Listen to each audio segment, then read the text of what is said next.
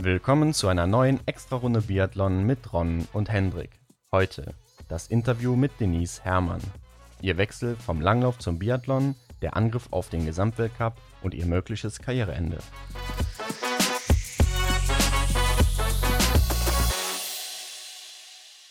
Hendrik, heute haben wir Denise Herrmann bei uns zu Gast, die Weltmeisterin von Östersund aus der Verfolgung und die Silbermedaillengewinnerin von Antolz, Dritte im Gesamtweltcup. Ja, was gibt es da noch großartig zu sagen zu der Frau? Also die beste Athletin, die wir momentan in Deutschland haben, oder? Ja, sehe ich auch so.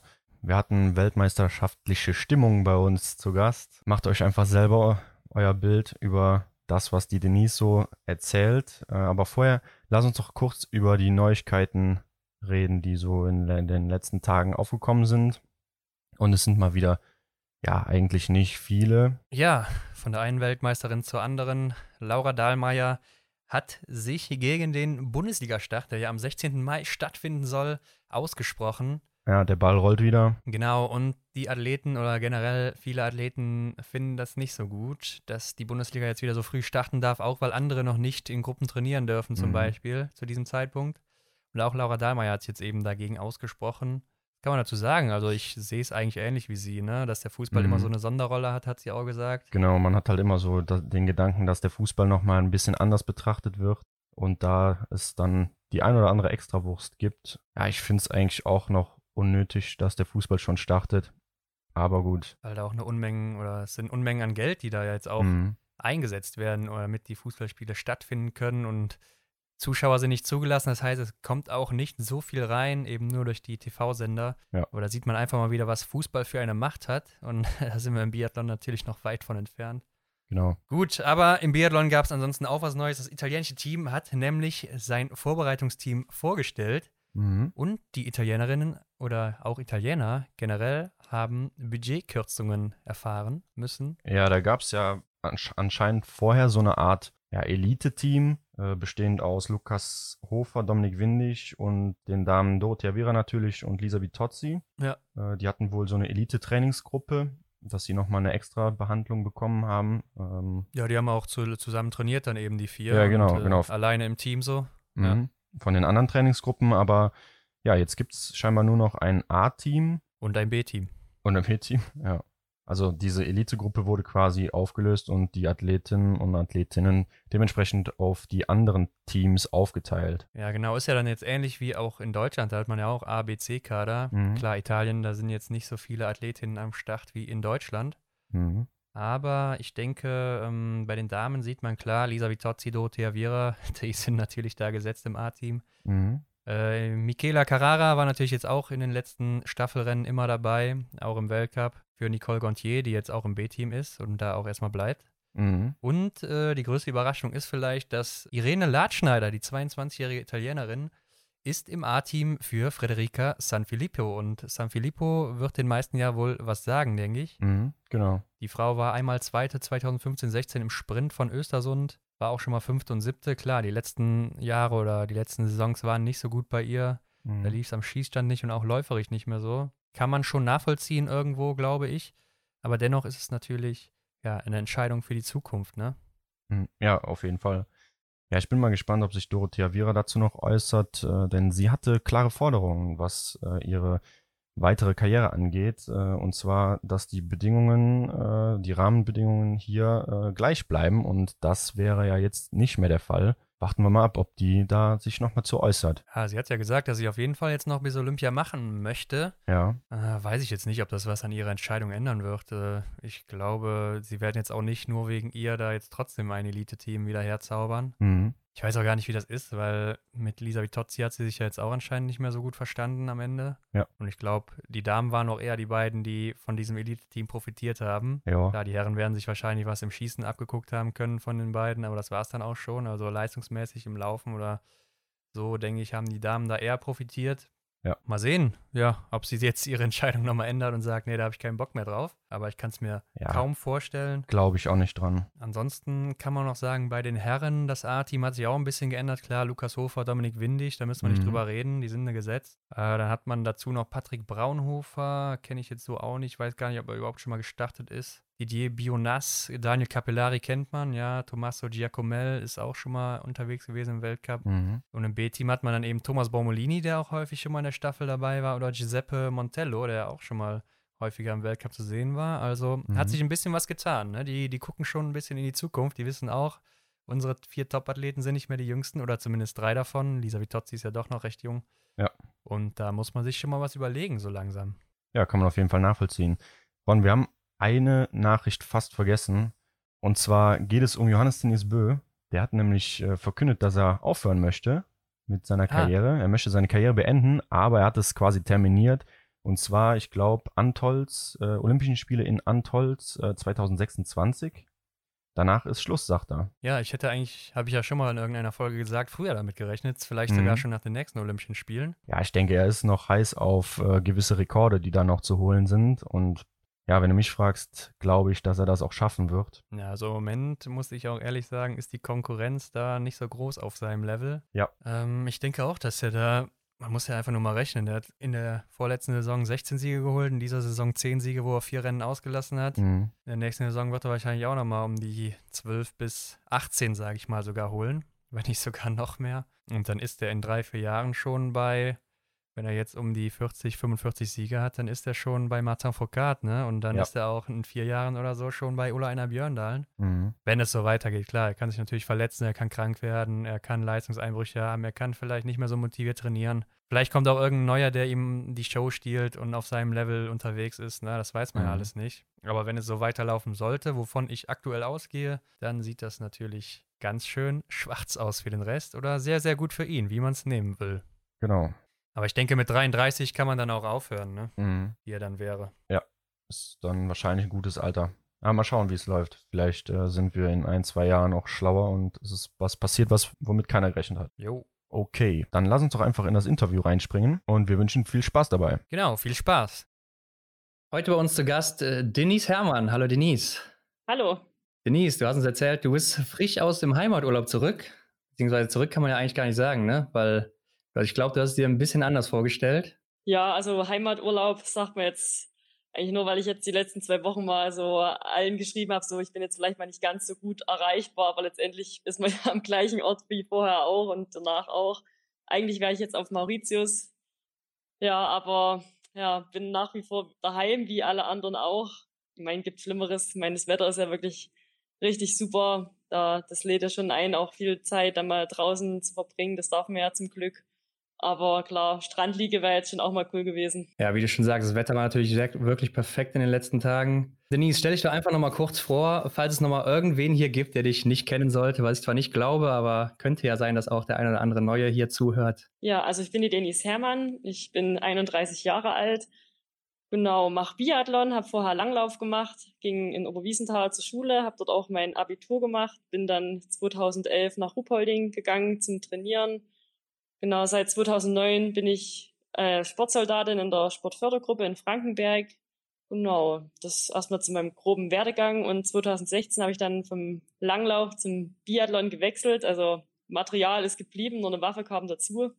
Und ja, genau, seitdem kämpfe ich mit den Scheiben davon. Ja, Denise, lass uns mal ganz zu Anfang äh, nochmal ja, zu deinem Anfang ähm, zurückblicken. Ähm, erzähl uns doch mal, wie du überhaupt zu den Langlauf Skiern gekommen bist? Meine Eltern, die waren schon im Vereinssport. Also ich komme ursprünglich aus Bockau, das ist mein Heimatdorf im Erzgebirge. mein Papa war zwar selber Profi-Handballer, aber war selber auch im Verein ein bisschen im Langlaufsport mit tätig, auch in eher in jungen Jahren. Und ja, das war so auch im, im Ort so, die ganzen Freunde sind dann dort mit hin und da bin ich dann auch mal mit hin und habe dann so mit sechs, sieben da so ein bisschen mit Spiel und Spaß, da so ein bisschen das Langlaufen gelernt, habe da meine ersten Wettkämpfe dann auch so bestritten in der Umgebung und bin dann 2000 ans Sportinternat nach Oberwiesenthal, habe dann dort das so ein bisschen ja nach und nach so in dieses professionelle Sporttreiben wächst man da so rein und es hat mir voll Spaß gemacht und da entwickelt man sich ja auch gut. Gerade in Oberwiesenthal ist ja schon sehr schneesicher, da hat man da wirklich sehr gute Optionen da auf Ski und Schnee und alles gut zu nutzen. Und ja, da kommt dann immer so das eine zum anderen. Dann kommen dann die ersten nationalen Wettkämpfe, dann die ersten internationalen Wettkämpfe und so kommt man da irgendwie ganz schnell rein und wächst da ja, in diese, diese Langlaufszene mit ein und ja, wie gesagt, Langlaufen tue ich ja immer noch. Wie gesagt, nur das Gewehr dazu gekommen, aber irgendwie da kommt das eine zum anderen und dann ist man mittendrin statt nur dabei. Ja, wie du schon gesagt hast, du warst ja auch ähm, sehr relativ erfolgreich im, im Langlauf. Ähm, hast dir aber irgendwann gedacht, ja, du schnallst dir das Gewehr um, wechselst zum Biathlon. Wie kam es dazu? Genau, ich hatte dann wirklich nochmal ziemlich gute Jahre. Dann war es mal so eine Situation im Skiverband, dass da so ein paar Größen Biathlon aufgehört haben. Da haben sie dann ein paar Langläuferinnen, die da so in dem Alter waren, wo halt auch vorher schon welche gewechselt sind. Ich war ja jetzt da nicht die Erste, die den Schritt da gewagt hat. Da gab es ja schon ein bisschen Erfahrungen auch und da haben sie dann so einen gewissen Altersbereich vom Skiverband angeschrieben und haben dann gesagt, ja, ihr könnt das gerne mal probieren. Und da war dann mal nach der Saison 2012 war das sogar schon so eine Testwoche in Ruppolding. Da haben wir dann mit dem Rico Groß und schon mal mit den bisschen angetestet in der Schießhalle hauptsächlich, noch nicht so viel draußen. Da waren wir nur einmal eigentlich direkt am Schießstand und waren noch ein paar andere Langläuferinnen dabei. Und ich wollte schon unbedingt mal wissen, ob ich das kann, wie das ist so mit Waffe. Klar, ich bin jetzt bei der Bundeswehr, habe da auch Grundausbildung und alles gemacht, kam da schon mal mit Waffen auch in Berührung und das hat mir schon auch immer gefetzt. Und gerade der Rico, der kommt ja oder stammt eigentlich auch aus meinem Heimatdorf, aus Bockau und da waren wir schon immer Biathlon-Fan sowieso. Und wo ich dann nach Ruppolding gewechselt bin, ist natürlich Biathlon groß geschrieben. Die Freunde machen da viel Biathlon und da war schon immer richtig mitgefiebert, auch im Fernsehen. Und das hat mich schon immer gechallenged, ob ich das könnte. Und das wollte ich einfach mal probieren. Also nicht, weil ich einfach zu Saisonende nichts anderes zu tun hatte, sondern weil ich das wirklich wissen wollte, wie ist denn das gerade auch liegen. Du denkst, ah ja, legst dich mal hin hinter die Waffe und schießt dann mal ein bisschen, aber bis du da erstmal in diesem Riemen drin bist und wie das dann wirklich war, mal das praktisch zu probieren. Das war schon nochmal ein bisschen was anderes. Aber es hat mir doch gleich Spaß gemacht. Es war auch dann gleich ersichtlich, wer da ein bisschen ein Talent für hat oder wer nicht. Aber letztendlich war ich da gerade, bin ja auch das Jahr davor erst nach Ruppolding runter und habe mir da schon noch ein paar Meilensteine gesetzt und gemerkt auch, ich war ja da 23, da merkst du auch, es geht jedes Jahr halt besser im Laufen. Und da hat man natürlich im Langlauf auch noch ein paar Ziele verfolgt und da wusste ich, es, es kommt irgendwie noch ein bisschen was. Und das war ja dann auch so, dass dann eigentlich meine erfolgreichsten Jahre noch vor mir lagen. Aber irgendwann überlegst du natürlich schon mal, also wenn du dann Mitte 20 passiert hast, wie lang machst du es überhaupt? Wann wäre der letzte Zeitpunkt, dass man den Wechsel wagt? Weil mir hat's nie Ruhe gelassen. Ich habe das immer im Hinterkopf irgendwie behalten, dass das schon cool wäre, das zu probieren. Und ja, dann kommt man halt dann so ein bisschen ins Nachdenken und dann denkst du, ja, jetzt zwei Jahre vor Olympia, wenn du es jetzt nicht machst, die nächsten zwei Jahre machst du es dann nicht. Dann danach wäre ich 28 schon gewesen. Gut, dann musst du schon mal zwei Jahre einrechnen, bis du den Weg an die Weltspitze wirklich schaffst. Wie gesagt, gab ja Beispiele vorher auch. Ich meine, innerhalb von einem Jahr, das ist halt schon schwierig, das zu schaffen. Und gerade auch, da war das Team ja auch richtig stark, überhaupt in dieses deutsche Team da reinzurücken. Da muss man sich schon mal so zwei Jahre auf jeden Fall Zeit geben. Ja, und dann habe ich gedacht, jetzt oder nie. Sonst wird es wahrscheinlich hinten raus ein bisschen eng. Man hat ja nicht so viele Jahre, wo man den Sport auf so einem hohen Level machen kann. Es ist halt einfach vom Körper, da muss schon wirklich alles 100% funktionieren. Das geht einfach, wenn man gerade Ende 20 hat man da schon so das Höchstleistungsalter, wo man dann halt wirklich so auf dem Zenit ist und genau, dann irgendwann geht's dann eher nur noch bergab. Weißt du noch ungefähr, wie viel Zeit zwischen deinem letzten Langlaufrennen und deinem allerersten Biathlonrennen lag? Also ich habe da in dem letzten Langlaufjahr, da waren wir nochmal in Kanada drüben, da war nochmal wie so eine kleine Tour de Ski. Da hat man nochmal richtig Spaß gehabt bei Schneesturm und allem, da uns richtig zu schinden. Das war dann so Ende März genau. Und das erste Biathlonrennen war dann schon bei der deutschen Meisterschaft Anfang September in Altenberg. Hattest du denn zu dem Zeitpunkt keine Angst, dass es vielleicht auch nach hinten losgehen könnte und du deine ja, Karriere sozusagen in den Sand setzt bei dem Wechsel? Gut, das Risiko, das hast du ja immer, das kann dir niemand sagen, ob du wirklich auch unter der Belastung halt schießen kannst. Kann, die können dir schon sagen, du hast ein Schießtalent, das klappt unter Ruhe auch ganz gut, aber du fängst ja auch nicht an, Schießen, machst sofort Komplextraining, machst sofort Schießen mit Belastung. Das, das dauert ja alles, bis du da überhaupt diese methodischen Schritte überhaupt zu machen kannst, dass du zu diesem Moment, wo du das Training überhaupt, das eigentliche Biathlon-Training startest, bis du dort erstmal bist. Das dauert ja schon mal ja, zwei, drei Monate bestimmt, bis du das wirklich, die Abläufe und so weiter, das alles verinnerlicht hast. Das, genau. Klar, da hat dann, man kann nie die Garantie haben, aber mir war das, das Risiko einfach wert, weil das hat mich, ja, das hat mich so gepackt und ich war da so überzeugt, das schaffen zu können. Und wenn du das jeden Tag, wenn du da an dich glaubst und auch die Leute, die mit dir da täglich zusammenarbeiten, wenn die dir auch dieses Vertrauen und diesen Glauben auch mit vermitteln, dann, ja, ich wusste, es wird ein schwerer Weg. Ich wusste, dass ich da extrem viel dafür machen muss und dass da auch mal Niederlagen, das ist im Sport allgemein so, im Biathlon kann es von heute auf morgen immer anders sein, auch wenn man im Laufen gut drauf ist. Da wusste ich, wenn du mal den Tag triffst du gut, aber es kann sein, am nächsten Tag, da stehst du nur in der Runde und das darf dich dann aber eigentlich nicht, nicht so runterziehen, dass du das aufgibst, sondern das gehört einfach dazu zum Sport, dass man da Höhen und Tiefen auch hat. Ja, das war mir schon bewusst. Ich war ja jetzt auch nicht mehr 20, dass ich da mit der rosaroten Brille da reingeprescht bin und gesagt habe, ja, alles wird super toll sondern das wird schon ein Stück Arbeit, aber ich wusste auch, durch Fleiß kann man prinzipiell auch viel erreichen und zu meinem Grundtalent wusste ich schon, dass ich das hab. Vom Laufen her war ich mir klar, das ist schon mal die Basis dafür, für den, dass es erfolgreich werden könnte. Den Rest, da muss man einfach dranbleiben und wie gesagt, aber auch jeden Tag an sich glauben und für das Ziel halt kämpfen. Ja, du bist ja auch, kann man wirklich sagen, eingeschlagen wie eine Rakete. Gleich dein erstes Rennen äh, hast du gewonnen im IBU Cup damals in Beiterstillen und zwar mit sechs Fehlern und das war ein Sprint. Also ich glaube, das sieht man selten bis nie. Ähm, war, glaube ich, auch ein sehr windiger Tag, aber da waren Namen dabei wie die Horschler-Schwestern, Katharina Innerhofer, die man kennt, oder Marketa Davidova, Julia Simon. Also große Namen. Und trotzdem hast du da relativ locker, würde ich sagen, gewonnen. Ja, wie kam es dazu? Ja, das war schon ein verrücktes Rennen. Also wenn ich das jetzt auch mal so Revue passieren lasse, was da eigentlich passiert ist, also das, es gibt wirklich eigentlich gar nicht, dass man mit sechs Fehlern, also selbst im IBU Cup, da kann man läuferisch eigentlich noch so gut drauf sein. Da gewinnst du trotzdem kein Sprintrennen, aber es war halt extrem windig. Also uns hat schon fast die Waffen vorher aus dem Waffenständer im Stadtbereich rausgeschlagen und ich habe mir nur gedacht, das gibt's doch nicht. Da bist du das erste Mal bei einem internationalen Wettkampf dabei und dann gleich Horror-Windbedingungen. Und da habe ich gedacht, gut, das ist ein Biathlon so, das hast du schon im Fernsehen gesehen, das war dir klar, dass das passieren kann. Und da musst du einfach hoffen, dass du da eine gute Phase erwischt hast. Ich meine, 3-3 ist jetzt auch nicht sonderlich gut, aber ich habe wenigstens noch so einigermaßen von der Schießzeit nicht so viel verloren. Also manche standen da wirklich mal eine Minute einfach gerade beim Schießen mhm. und das war schon ein verrücktes Rennen. Aber gut, das ist Biathlon. Das Lustige war noch dann mein alter Bundestrainer, der Frank Ulrich, der stand auch noch in der Strafrunde, weil der war noch so in dieser IBU-Kommission mit dabei und haben da irgendwie den neuen Schießstand gutachtet und er schön in der Strafrunde mich immer angefeuert und ich so, oh nein, jetzt hängst du auch noch sechsmal in dieser Runde und aha, die kennt dich und peinlich und aber dass es dann noch ja, da gewonnen habe, das war selber wie das konnte ich gar nicht glauben. Hast du denn danach vielleicht gedacht, ja, jetzt fliegst du ja einfach durch den IBU Cup und direkt in den Weltcup und ja, vielleicht greifst direkt oben mit an oder äh, hast du da erstmal oder ein bisschen, ein bisschen bescheidener rangegangen?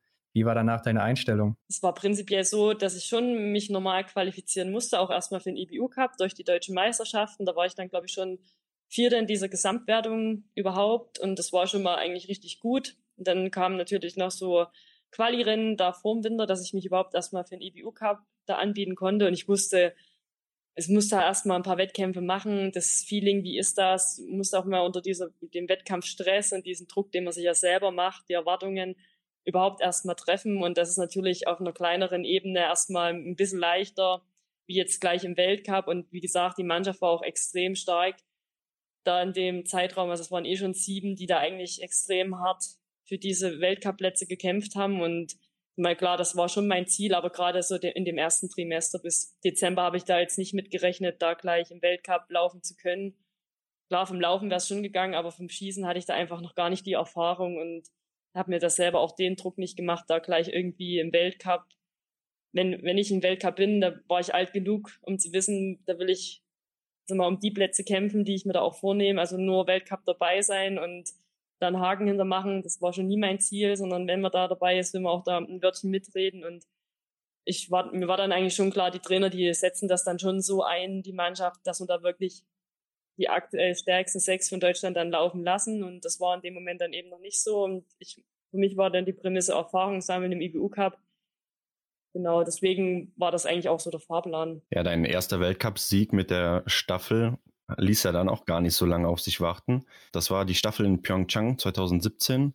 Hat vielleicht dann deswegen auch Staffel hm, eine besondere Bedeutung für dich? Auf jeden Fall. Also Staffel war im Langlauf schon immer so besonders, der Wettkampf, weil das so unsere größte Chance war, da um Medaillen mitzukämpfen, auch Teamsprint, also überhaupt die Teamwettkämpfe. Und daher bin ich da schon immer, schon haben wir uns extrem drauf eingeschworen und da bin ich halt auch mit groß geworden auf dieses Staffel oder auf diese Staffel-Events und es war natürlich schon ein großes Ziel, da irgendwann mal im Biathlon auch mit den starken Mädels um mich rum da eine Staffel zu laufen, weil es ist einfach auch cool, wenn du einfach am Start stehst und du weißt, wir sind so stark, wir können da jederzeit ums Podest oder um Sieg mitlaufen. Und das haben die Mädels ja vorher auch schon immer gezeigt, dass die da richtig stark waren, auch mannschaftlich geschlossen.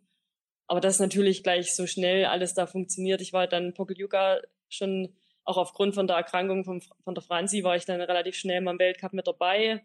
Ging auch gleich mal gut, aber Woche drauf auch gleich mal, ja, Verfolger nicht geschafft. Das war einfach, ja, man muss einfach die Erfahrungen sammeln und dann durfte ich mal das letzte Trimester mitlaufen und wie gesagt dann die Staffel sogar in Pyeongchang, was ja der vorolympische Weltcup war. Das war schon sehr speziell und es war dann schon cool, da mit den Mädels da ganz oben zu stehen. Und gerade so der allererste Weltcup-Sieg und das in der ersten Saison und dann noch an dem Ort, wo die, das Jahr drauf mal die Olympischen Spiele stattfinden, was so das große Hauptziel war weil das pusht dann schon auf jeden Fall. Ja, auch dein Einzelsieg hat nicht lange auf sich warten lassen. War ja dann in der Olympiasaison 2017, 18 hast du direkt äh, in den ersten drei Rennen zwei Siege geholt im Sprint und Verfolger von Östersund. Und das war auch wieder so ein Rennen, wo man dachte, also es sah sehr, sehr leicht aus.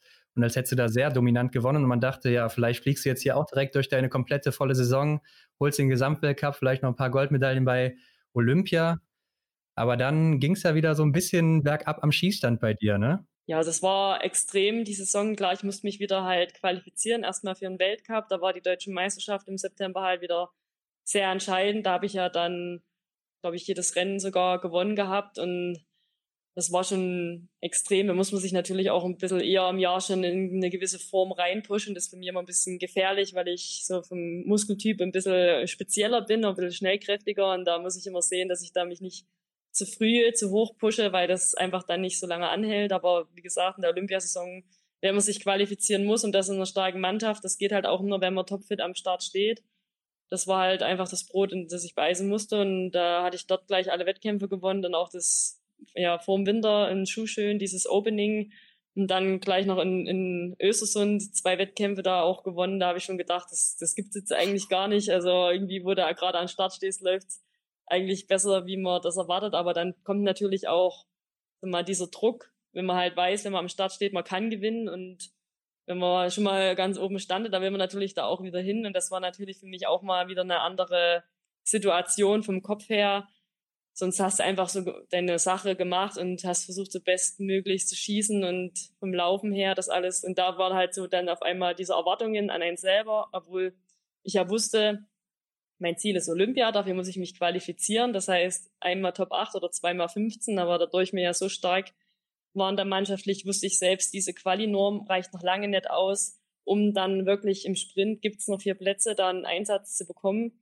Das heißt, muss sich eigentlich jeden Wettkampf dauerhaft anbieten und wenn man natürlich dann mal ganz oben stande und ja, das ist natürlich schon nochmal speziell, aber irgendwie auch, auch schön und ja, dann habe ich schon versucht, da irgendwie da immer dran anzuknüpfen, aber das war natürlich dann auch nicht immer möglich. Da hat mir einfach die Konstanz noch gefehlt und dann habe ich auch gemerkt, so vom Laufen, dadurch ich halt so früh schon so gut drauf war, das ist halt immer gefährlich und ja, dem bin ich auch ein bisschen erlegen und dann natürlich auch mal mit diesem Druck umzugehen und diese Chance zu sehen, irgendwie da Unglaubliches zu schaffen, das ist natürlich da muss man erstmal locker bleiben in dem Moment. Ja, und es ist ja auch meistens so, die zweite Woche des Weltcups ist Hochfilzen. Und ich habe so ein bisschen das Gefühl, in meiner Recherche zu sehen, dass Hochfilzen nicht so dein Ort ist, oder? Ja, ich glaube es auch. ich hatte schon gehofft, es fällt endlich mal aus. Liegt es am Schießstand oder an der Strecke, die schwer ist und beides kombiniert dann eben nicht so dir liegt? Oder was würdest du sagen? Oder ist es einfach nur ein Zufall? Kann es auch nicht genau sagen. Die Strecke ist eigentlich eher nicht so schwer. Die ist eigentlich eher so mal von den zeitlichen Abständen im, Feld eigentlich die, wo das Feld am nächsten zusammen ist. Das heißt, die Selektivität auf der Strecke kann nicht so groß sein, wenn sich die besten Läufer nicht ex oder nicht jetzt deutlich absetzen können vom, vom restlichen Feld. Das sieht man schon mehr auf schweren Strecken wie jetzt Östersund oder auch Antholz.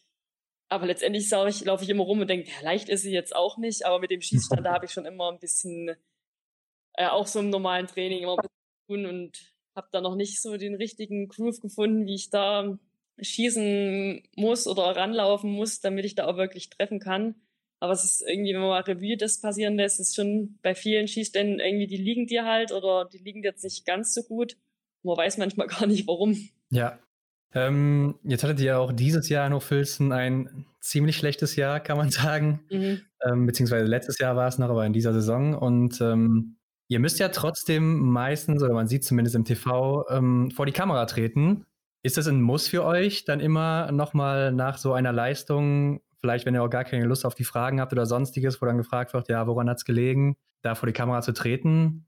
Ja, wie, wie ist das bei dir? Es gehört halt einfach dazu, das wissen wir ja auch. Und es ist ja auch okay, wenn man da gefragt wird, warum, wieso, weshalb. Oftmals weiß man es in dem Moment jetzt auch noch nicht ganz so genau. Oder manchmal kann man auch schon irgendwie jetzt dann doch sagen, das und das ist schiefgelaufen. Und das ist ja auch dann authentischer für den Zuschauer man, das macht halt einfach aus, die Emotionen im Sport. Und wenn man natürlich dann als Zuschauer hat man ja so dieses äußere Bild und wenn man dann nochmal so ein Bild, was man da als Sportler erlebt, dann nochmal mitbekommt, dann kann man das vielleicht auch ein bisschen anders werden oder weiß man einfach, gut, das war halt jetzt einfach so. Und ja, wir wollen ja auch authentisch sein und da gehören halt solche Momente halt auch dazu. Ein blöderweise ist, wenn wir irgendwie doch jedes Jahr wieder hochfilzen, das sind halt auch relativ viele deutsche Fans halt mit an der Strecke ist eigentlich ein total cooler Ort und von der Stimmung her einer mit der besten. Und da will man natürlich auch richtig performen, aber vielleicht liegt es auch einfach dran, dass man aus in Skandinavien, wo jetzt wirklich nicht viel los ist und seine Saisonvorbereitung da in Ruhe macht, an den ersten Weltcup Östersund, da ist auch noch nicht so viel los. Vielleicht ist unterbewusst dann doch irgendwie die Drucksituation, die man sich selber macht und ja, mitbekommt von außen doch schon größer, man ist noch nicht so dran gewöhnt. Vielleicht ist es einfach immer eine gute Generalprobe für die deutschen Weltcups und das ist ja meistens gut, wenn die Generalprobe dann schief geht. War der Druck auch etwas, was dich vielleicht damals in Pyeongchang bei den Olympischen Spielen beeinflusst hat? Weil man sieht, du hast zwei Fehler geschossen, warst 1,20 zurück und normalerweise würde ich sagen, du mit zwei Fehlern bist ja eigentlich noch unter den Top 10 auf jeden Fall, aber nicht weiter zurück als, ich sag mal, 35 Sekunden oder so an einem guten Tag, je nachdem, wer auch auf Platz 1 ist. Ähm, aber an dem Tag schien es nicht zu laufen, obwohl es dann in der Verfolgung ja anscheinend doch lief bei dir. Nee, das war irgendwie, da war ich eigentlich jetzt nicht direkt schlecht drauf. Das hat sich jetzt vom, vom Lauftraining her auch nicht angedeutet, dass ich da irgendwie Probleme hätte. Und das ist dann gerade, wenn man merkt, es geht nicht so, dann hat man jetzt auch nicht die Erwartung, dass man auf einmal über seine Verhältnisse da irgendwie läuft. Aber für mich ist dann immer das Schlimmste, wenn ich weiß, ich bin eigentlich gut drauf im Laufen und ich laufe los und irgendwie merkt man, es läuft nicht. Und dann, dann wenn man sich selber keine Antwort geben kann, auch in dem Moment. Dafür sind wir einfach da Profisportler genug. Man merkt einfach, ob diese zwei Prozent fehlen oder nicht. Und wenn man da halt nicht weiß, warum die fehlen, weil es einfach die Tage vorher auch gut ging, da, das, das hat mich echt ein bisschen zum Verzweifeln gebracht. Gut, da war natürlich Hanna Oeberg gestern noch vor mir gestartet und ich habe gedacht, nee, die wirst du schon gleich mal schnell nicht auflaufen, aber mal in der Periphobie mal sehen. Und dann habe ich gedacht, das gibt's ja nicht. Jetzt holst du nicht mal die, oder siehst du nicht mal die Schwedin vor dir. Ich meine, die hat sich dann ja auch ziemlich gerade in dieser Olympia-Phase ist ja eh über sich hinausgewachsen mhm. und hat da ja. die Überform gehabt, aber das weiß man in ja. dem Moment nicht. Und dann, ich weiß noch, ich habe gedacht, das gibt's nicht. Ich muss doch die jetzt mal zumindest mal 10, 15 Sekunden aufgelaufen sein. Und das hat total ver verwirrt irgendwie. Dann habe ich liegend ja noch ganz gut geschossen und stehend jetzt im Nachhinein denkst du auch mit zwei Fehlern, da müssen wir eigentlich eine bessere Ausgangsposition haben, aber da war es einfach vom Laufen an dem Tag war einfach nicht so optimal. Wir hatten auch mit dem Ski nicht ganz so 100 Prozent. Das war einfach sehr speziell dann dort und also kleine Unsicherheiten, das merkst du dann halt einfach. Da läufst einfach nicht so locker, wie du eigentlich müsstest, um schnell zu laufen, sondern gehst einfach gleich fest und das war an dem Tag einfach so. Ich bin da einfach direkt festgegangen und ja, da ging einfach nicht mehr vom Laufen auch. Ja, auch äh, die Saison 1920 jetzt in Östersund. Dazu nur einen Fehler im Sprint, genau wie die Siegerin Dorothea Viera. Und da hätte ich eigentlich auch gesagt, das Ding geht hier ganz klar an dich, aber du bist in Anführungszeichen nur, ist ja auch ein sehr guter Platz, aber für deine Verhältnisse finde ich nur Sechste geworden in dem Sprint. Auch die Saison davor in Pokeljuka, da warst du nicht so stark zum Start. Im Vergleich auch zu deiner Östersund-Saison, wo du zwei Siege geholt hast. Also hast du da irgendwas im Training geändert, dass du am Anfang der Saison nicht mehr so direkt in Form bist und dann eher Richtung Olympia bzw. WM oder so mehr in Form bist? Oder ähm, war das auch wieder hier einfach Zufall, dass du an den Tagen eben nicht so gut am Start warst? Was meinst du? Also die ersten zwei Jahre im Biathlon war ja schon so die Situation, ich musste mich im September schon immer qualifizieren, also gerade in dem Hochfilzen-Jahr und in dem Olympiajahr. Und da hat hinten raus hat es schon immer richtig gebröckelt bei mir, weil auch vom Kopf und von allem, du hast so eine lange Zeit, wo du da irgendwie top sein musst und auch willst, ja. Und da habe ich immer gemerkt, so das letzte Trimester, das ging eigentlich dann überhaupt nicht mehr. Also da konnte ich immer sehen, wie ich da noch irgendwie zur Rande komme. Und deswegen war da schon gerade die Challenge in dem Östersund-Jahr, wenn die WM im März erst ist, da überhaupt das so zu timen. Da bin ich auch sehr, sehr passiv in die Saison reingegangen. Also da habe ich wirklich fast keine hochintensiven Einheiten vorher gemacht und habe dann versucht, einfach da über die Wettkämpfe reinzukommen. Dann das erste Trimester, das verlief dann richtig schlecht eigentlich, aber das war jetzt peripher nicht vom, vom Laufen, sondern da habe ich auch Kraut und Rüben zusammengeschossen. Wenn dann natürlich dieses Laufpotenzial nur bei 97 Prozent bist und nicht bei 100, dann wirst du halt dann nicht mehr achte mit zwei Fehlern, sondern da wirst du halt nur noch 25., 30. oder wenn dann noch mehr daneben schießt, dann, dann schaffst du sogar mal Verfolger nicht. Das war ganz witzig in dem Jahr. Ich habe ja mit Platz 63 oder also Verfolger nicht geschafft angefangen und bin dann bei jedem Sprintrennen bin ich dann immer besser geworden. Also ich war immer, immer Plätze besser, ich bin nie schlechter gewesen und dann irgendwann war es dann in, in Oberhof so, war ich glaube ich 38. ja auch richtig schlecht und dann der Erik so, aber Denise, das war der beste Sprint des Jahres. Ich so, stimmt das?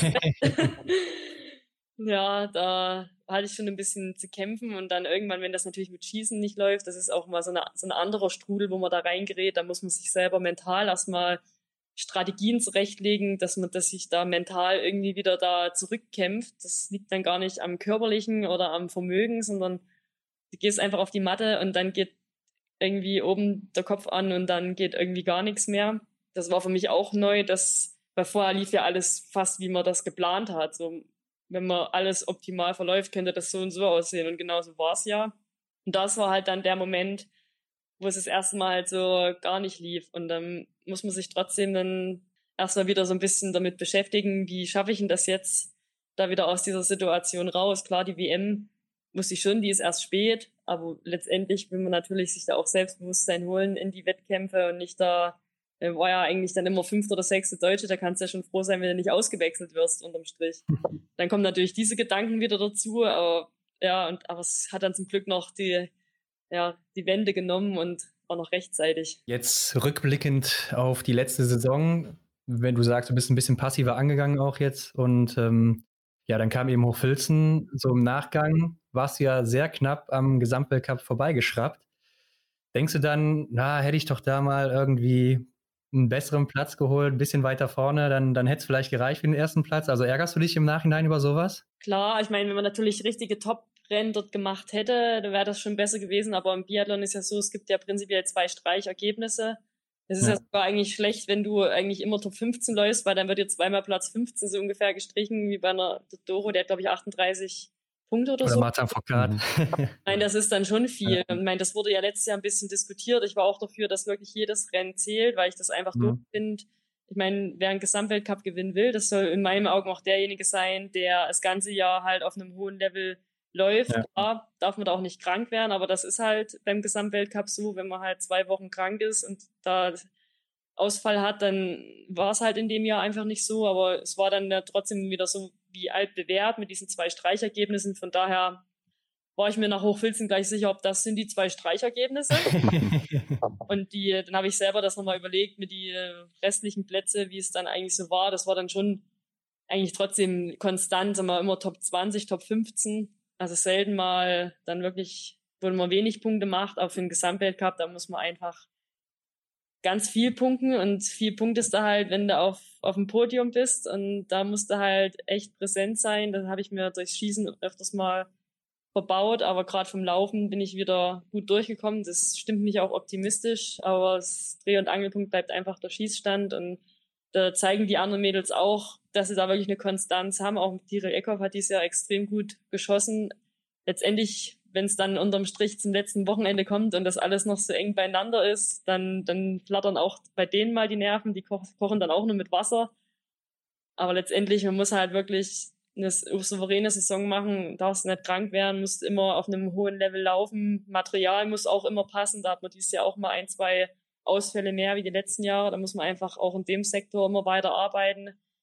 Und einfach immer mal die ein, zwei Schüsse mehr treffen, dann wäre das Ding schon gar nicht so stressig. Ja, ich glaube, das ist sehr leicht gesagt. Ne? Und auch wenn man so früh schon zwei Streichergebnisse hat, kann ich mir vorstellen, das macht einem auch ein bisschen mehr Druck. Es ist ja auch so eine Sache, wie du eben schon angesprochen hast, man muss gesund bleiben im Biathlon und man kann sich keine Krankheit im Weltcup leisten. Ähm, wird man dann auch so ein bisschen zu so einem Phobiker, was Reisen angeht oder sonstiges, wenn auch dann viele Menschenmassen um einen rum sind?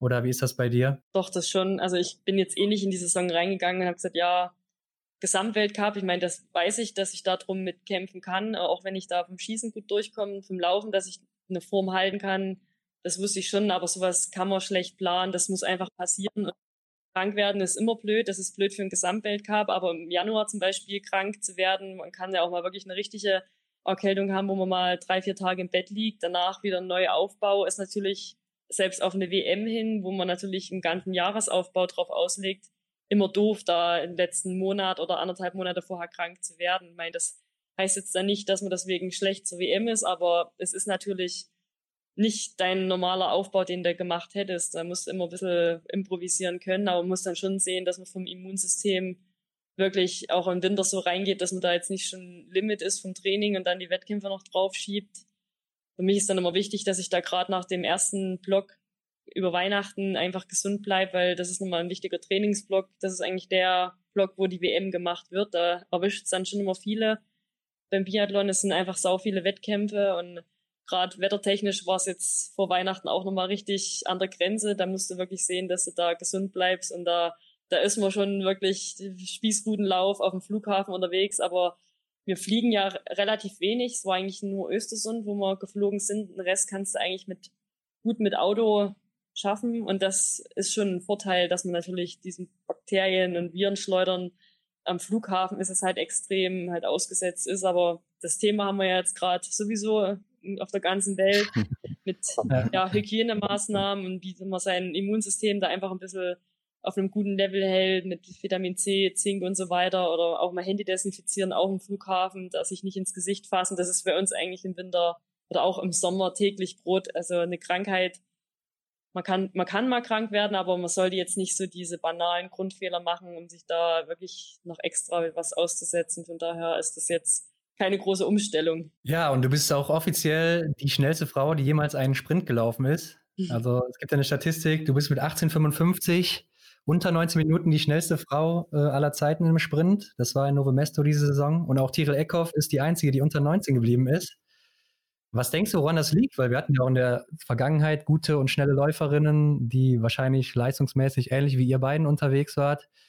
Denkst du, das ist so eine Materialsache oder ähm, einfach auch wieder Zufall hier? Ja, das war schon cool. Ich habe das selber gar nicht gewusst, dass es da nochmal so eine, so eine Rechnung eigentlich gibt. Aber das war dann auch cool, das so zu erfahren klar, die, das Material, da wird natürlich immer gefeilt mit Schliffen und so. Es muss natürlich erstmal eine Strecke sein, wo man auch so eine Zeit laufen kann. Also ich glaube zum Beispiel in Östersund, mal mit dem Profil, da kann man vielleicht sowieso gar nicht dorthin kommen. Dann muss natürlich, denke ich mal, die Siegerin auf jeden Fall 0-0 schießen und es ist halt mittlerweile so, es ist halt anders wie vor fünf Jahren, dass halt die Schießzeit auch zu dem Schießergebnis passen muss. Da darfst du keine Sekunde am Schießstand auch an der Schießzeit lassen und man braucht halt einfach ein richtig Top-Material, einen guten Tag. Da muss einfach alles zusammenpassen. Aber letztendlich ist das natürlich schon eine Entwicklung, die da auch über die Jahre vom Material, es macht jetzt keine 30 Sekunden aus, aber da mal fünf Sekunden mehr, weil halt einfach irgendein besseres Spray, was auch immer, das ja auch Wissenschaft für sich auf dem Skiern ist und oder länger durchhält, der Ski, und natürlich muss die Strecke halt auch stimmen. Das war natürlich in Novo Mesto dann noch ein bisschen Salz aufgebracht und das ist natürlich dann schon richtig Topspeed dann. Gibt es auch Strecken bei euch, wo du sagen würdest, hier ist das gar nicht möglich, weil die einfach zu schwer ist? Ja, ich denke schon, dass das vom Streckenprofil, da, es muss ja auch nicht genau 2,5 Kilometer sein. Das hat ja auch so ein bisschen eine Karenz, wo man sagt, es kann auch 2,5 vier, sieben sein zum Beispiel, dann fehlen dir ja schon mal 300 Meter und das auf drei Runden. Das ist ja schon mal eine Menge Meter, die man da nicht laufen muss. Aber es gibt natürlich schon auch Strecken, wo ich glaube, dass man das jetzt nicht unbedingt schafft. Aber ich habe auch noch nicht so oft 0-0 geschossen, von daher kann ich dem auch hoffentlich mal Besseres lernen die nächsten Jahre. Ich versuche es einfach auf jeder Strecke, versuche ich es immer erstmal. Ja. ja. Kommen wir mal zum äh, Schluss der äh, Saison jetzt. Äh, wir wissen ja alle, dass sie halt kurzfristig dann dass Oslo ausgefallen ist, abgesagt wurde. Und ich hatte so den Eindruck, dass du noch wesentlich fitter gewesen bist als ähm, ja, deine Konkurrentinnen.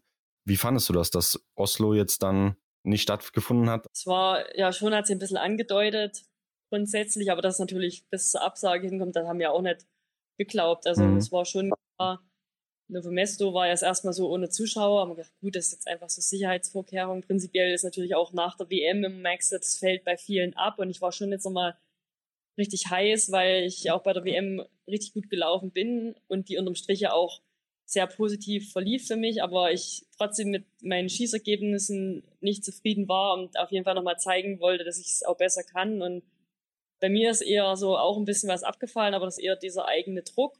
Und ich war dann wirklich sehr gelöst und wusste dann auch, es läuft einfach noch vom Laufen und gerade hinten raus, da zeigt sich halt auch, wer viel gemacht hat im Sommer und da wird nochmal, ja, da kann man wirklich sehr viel bewegen. Es war die letzten Jahre dann auch schon so und ich wusste, ich habe das einfach besser eingeteilt, wie jetzt gerade in meinen ersten beiden Biathlon-Jahren. Das war jetzt dann schon immer so in die Saison reingegangen, dass man wirklich bis Ende März halt das auch rechnet und nicht nur bis zum Höhepunkt.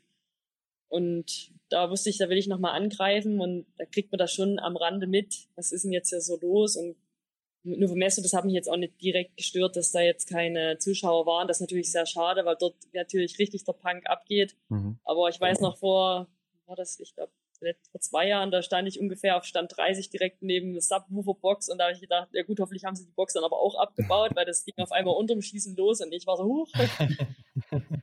und natürlich ein Kontiolahti, das fand ich natürlich schon nochmal cool. Das war nicht so meine Lieblingsstrecke dort, aber das ist dann, ich habe dann natürlich dieses positive Gefühl mitgenommen und dann war es auch kurzfristig mit den Zuschauern, dass sie wieder heimgeschickt haben. Aber für mich, wie gesagt, ich habe versucht, da mich auf meinen Wettkampf zu fokussieren und da das Beste draus zu machen und dann sogar noch die, äh, die kleine Kugel geholt. Da habe ich auch gar nicht damit gerechnet, weil ich habe dann schon aufgehört, irgendwie einen Gesamtweltcup und einzelne Cups reinzugucken, weil das wieder auch so Sachen, man kann sich vor jedem Wettkampf Druck machen, ob das jetzt was bringt oder nicht, macht dann immer, ist dann immer die Frage, habe dann gemerkt, dass irgendwie jetzt mich doch so innerlich ein bisschen, ja, unter Druck setzen, was man dann eigentlich nicht braucht und dann einfach Sachen gut machen. Und da habe ich schon noch auf Oslo eigentlich gefreut, weil gerade an dem letzten Wochenende äh, in so einem Trimester, da geht er nochmal richtig vielen der Arsch auf Grundeis und da zeigt sich dann wirklich nochmal, wer konditionell richtig stark ist. Da kann man sich einfach nochmal mehr absetzen vom Feld. Da kann man auch mal einen Fehler mehr schießen, wie jetzt vielleicht am ersten Wochenende. Und es war ja auch noch relativ eng so zu anderen Platzierungen im Gesamtweltcup. Ich meine, das wäre natürlich schon hart geworden, aber man will natürlich schon bis zum Ende auch laufen. Gerade Oslo ist halt auch eine meiner Lieblingsrunden mit und ist so vom Langlauf her war ich das erste Mal bei der WM dort 2011 und da habe ich auch sehr positive Erlebnisse gehabt und weiß, die Strecke liegt mir und da war ich schon nochmal heiß eigentlich drauf, dass das stattfindet, aber war natürlich dann den Umständen, äh, Umständen entsprechend auch völlig logisch, dass das abgesagt wurde, aber ich wäre natürlich logisch auch gern noch gelaufen. Ja, absolut. Also ärgerst du dich ja jetzt gar nicht danach? Nee, ich hätte es ja eh nicht ändern können. Also man ja. ärgere mich, wenn ich selber hätte es besser machen können oder aber das liegt ja dann nicht in ja. der Entscheidungsgewalt und das war einfach, ja, da waren einfach höhere Kräfte am Berg und das wäre sowieso unter keinerlei Umständen hätte das noch stattfinden können. Das war ja selbst das Kontiolahti-Wochenende war ja schon, macht man den Verfolger überhaupt noch? Ich habe gedacht, das Wochenende, das geht locker noch durch. Vielleicht, es war ja sogar mal die Überlegung, ob man das Finale noch in Kontiolahti macht. Da denkt man ja gar nicht dran, dass das Wochenende nicht durchgeführt werden soll. Und 48 später, äh, Stunden später bist du noch froh, dass überhaupt ein Verfolger stattfindet. War natürlich die Athleten auch ein bisschen unterschiedlicher Meinung in manchen Ländern war es halt auch schon einfach äh, verheerender, wie jetzt in Italien und so. Da hast du schon gemerkt, dass die es jetzt nicht so cool finden, dass man da jetzt das noch macht irgendwie. Aber letztendlich ist auch die Frage, kann man jetzt selber viel helfen daheim, um das zu verbessern, die Situation. Mhm. Aber letztendlich, wenn das natürlich im eigenen Land präsenter ist, dann kriegt man das auch anders mit. Wir haben schon gemerkt, da ist jetzt irgendwie was im Gange, aber letztendlich hättest ja jede Stunde gab es ja eine neue Hiobsbotschaft, dort absagen, da absagen und dann hast du gemerkt, oh, jetzt ist irgendwie schon die Sache richtig am Kochen. Aber man muss natürlich trotzdem noch versuchen, fokussiert zu bleiben für die Wettkämpfe, weil es ja noch viel auf dem Spiel stand. Ja, genau. Denise, dann mach doch mal eine Ansage für nächste Saison. Was sind deine Ziele? Also Ich denke, also wir beide haben, also Hendrik und ich, wir haben uns jetzt hier schon was gedacht, aber ich bin mal gespannt, was du jetzt dazu sagst. Ja, ich versuche natürlich vom Laufen wieder das so zu timen, dass ich da so gut durchkomme und da wieder auf dem Höhepunkt in Pokeljuka. Habe ja dieses Jahr nochmal da mir positive Gefühle mitgenommen von Pokeljuka. Das war ja das Jahr vorher eher nicht so. Da bin ich eher schon hingefahren, ach, ich glaube, ich lasse sogar meinen Wettkampf weg oder laufe mal nicht. Das war jetzt auch nicht so mein Favoritenort, aber die WM freue ich mich jetzt dann doch richtig, weil es vom Schießen auch richtig gut geklappt hat und die Strecke haben sie nochmal ein bisschen verschärft in die richtige Richtung und mal dadurch sind wir dann jedes Jahr eine WM gibt, wo die Medaillen vergeben werden, ist natürlich das mein großes Saison-Highlight, aber für mich wäre es natürlich auch mal, ja, was dann im Gesamtweltcup noch ja, den, den anderen das Leben noch ein bisschen schwerer zu machen. Ich weiß, dass das geht, aber da muss natürlich sehr, sehr viel passen über einen langen Zeitraum. Und da muss man einfach jetzt eine gute Grundlage legen im Sommer, auch gerade im Schießen jetzt nochmal wirklich richtig dran feilen. Habe ja letztes Jahr nochmal einen neuen Schaft bekommen und kann da, denke ich, jetzt auch auf einem anderen Level im Mai beginnen und muss da jetzt nicht noch lange rumbasteln. Das hat eigentlich prinzipiell gut gepasst und ich denke mal, dass man da mit ein paar neuen Impulsen auch was dazulernen kann und auch mit der Erfahrung von, von der letzten Saison war ja eher, wir müssen erstmal ein bisschen Schießzeit verbessern, was natürlich an manchen Tagen geht, aber man muss auch den Mut haben, da doch mal wieder ein bisschen runter vom Gas zu nehmen. Das sind so die Sachen, die ich, man muss einfach immer ein bisschen was draus lernen, was man richtig gemacht hat, aber auch was man falsch gemacht hat. Und wenn man da noch mal einen guten, gute Balance und ein gutes Gleichgewicht findet, da denke ich, da, da geht schon richtig was, aber man muss natürlich gesund bleiben. Wir hoffen einfach, dass die Situation sich auch jetzt wieder entspannt, dass wir da wirklich mal eine gute Vorbereitung machen können. Ich würde natürlich gerne auch wieder ein paar Höhenblöcke fahren, da habe ich gute Erfahrungen. Pokljuka ist ja auch ein bisschen mittlere Höhe und ich denke, wenn man da eine gute Basis hat und so in die Saison reingeht, da, da kann es auch möglich sein, von Ende November bis Ende März da immer eine Top-Leistung anzubieten und mit einem Highlight natürlich in Pop Yoga. Da will man natürlich, da werden einfach die Medaillen vergeben und da will man natürlich da wieder mit drin kämpfen. Ja, also das mit dem Gesamtweltcup wollten wir auf jeden Fall hören von dir. Aber äh, ich merke schon, du scheinst eher auf die Weltmeisterschaften ausgerichtet zu sein. Nee, ist schon beides ein Highlight, klar. Ich meine, ja. da drauf, da muss der Gesamtweltcup wirklich komplett zweitrangig sein, weil da ist Olympia einfach entscheidend. Ich meine, nächstes Jahr ich meine, auf unserem neuen Laufdress, da wird er sich ein gelbes Trikot auch farblich ganz gut mal anbieten. Das wäre schon mal cool, das mal überstreifen zu können. Aber die Konkurrenz ist natürlich stark. Es kämpfen da mehrere da um dieses Trikot. Aber ich will natürlich da auch versuchen, mit aller Kraft und auch gerade mit dem Rückenwind aus den letzten Rennen, auch was den Schießstand angeht, da mit dem Rückenwind in der Saison gleich zu starten und da wirklich von Anfang an mit dabei zu sein und hoffentlich noch Filzen auch mal mit einem Happy End nach Hause zu fahren. Ja, du hast ja auch am Anfang angesprochen, dass das ähm, Level eben sehr hoch ist und ja, du hast gesagt, Ende 20 oder so, das sind deine besten Jahre. Zumindest war das mal deine Aussage. Du bist jetzt schon in Anführungszeichen 31. Denkst du, da ist noch was drin bei dir und weißt du schon, wie es bei dir nach Olympia aussehen wird? Karrieremäßig? Also drin ist auf jeden Fall was. Man sieht es ja auch bei der Kaiser. Die hat natürlich jetzt bis gar nicht, wie alt. 37, ja. Ja, noch Top-Laufzeiten angeboten. Man muss natürlich schon immer sehen, wie man seine Reize daherkriegt, aber ich denke, ich habe da noch ein bisschen was offen, wo ich sage, da kann ich mir auf jeden Fall meine Reize noch holen. Man muss sich schon immer Gedanken machen, die Saison Revue passieren lassen, jetzt vielleicht auch schon mal mit einem Zweijahresplan Richtung Peking schauen und nicht nur jetzt auf die nächsten Monate, sondern da muss man schon ein bisschen mal über den Tellerrand wieder hinaus, was man eigentlich erreichen will bis zum Tag X in Peking. Und da muss man natürlich ein bisschen diese Saison so trainieren, dass man da halt gerade aufs Olympiajahr halt sich noch ein bisschen den Reiz lässt.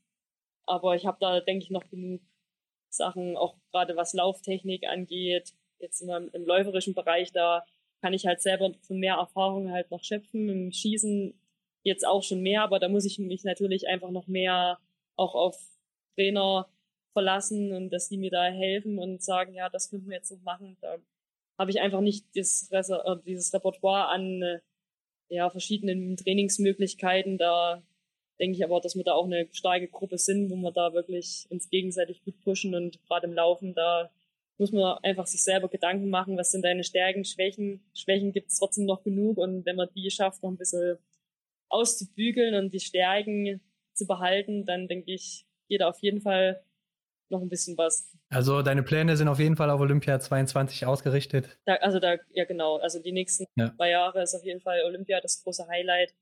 Und dann muss man einfach mal sehen, ist natürlich schön, da haben wir eine Heim-WM, das wäre natürlich ein, ein, cooler Abschluss, aber dann ist man natürlich auch schon ein, zwei, drei Jahre älter wieder, da muss man halt auch und ich will das wirklich auch nur machen, wenn der Körper funktioniert, wenn man da keine Wehwehchen hat, die da auch länger brauchen, um geheilt zu werden oder manche Sachen, die kriegt man auch gar nicht mehr los und immer, für mich ist es jetzt kein Muss, aber es wäre natürlich ein schöner Abschluss und das werde ich dann nach 22 entscheiden, ob es dann noch ein Jahr gibt. Aber ich hoffe natürlich schon, gerade Oberhof, schwere Strecke und Heim-WM ist immer was Besonderes. Aber der große Fokus ist jetzt erstmal auf Olympia und da braucht man genug Energie, genug Kraft, dass man erstmal da drüber kommt. Ja, du bist schnell zu großen Erfolgen gekommen im Biathlon. Ähm, bereust du da vielleicht auch den äh, späten Wechsel zum Biathlon? Da denkt man natürlich schon öfters mal, ja, was werden, wenn es vorher schon und mhm. aber ich habe letztendlich im Langlauf dann nochmal so lehrreiche Jahre auch gehabt. Wir hatten dann auch nochmal einen norwegischen Trainer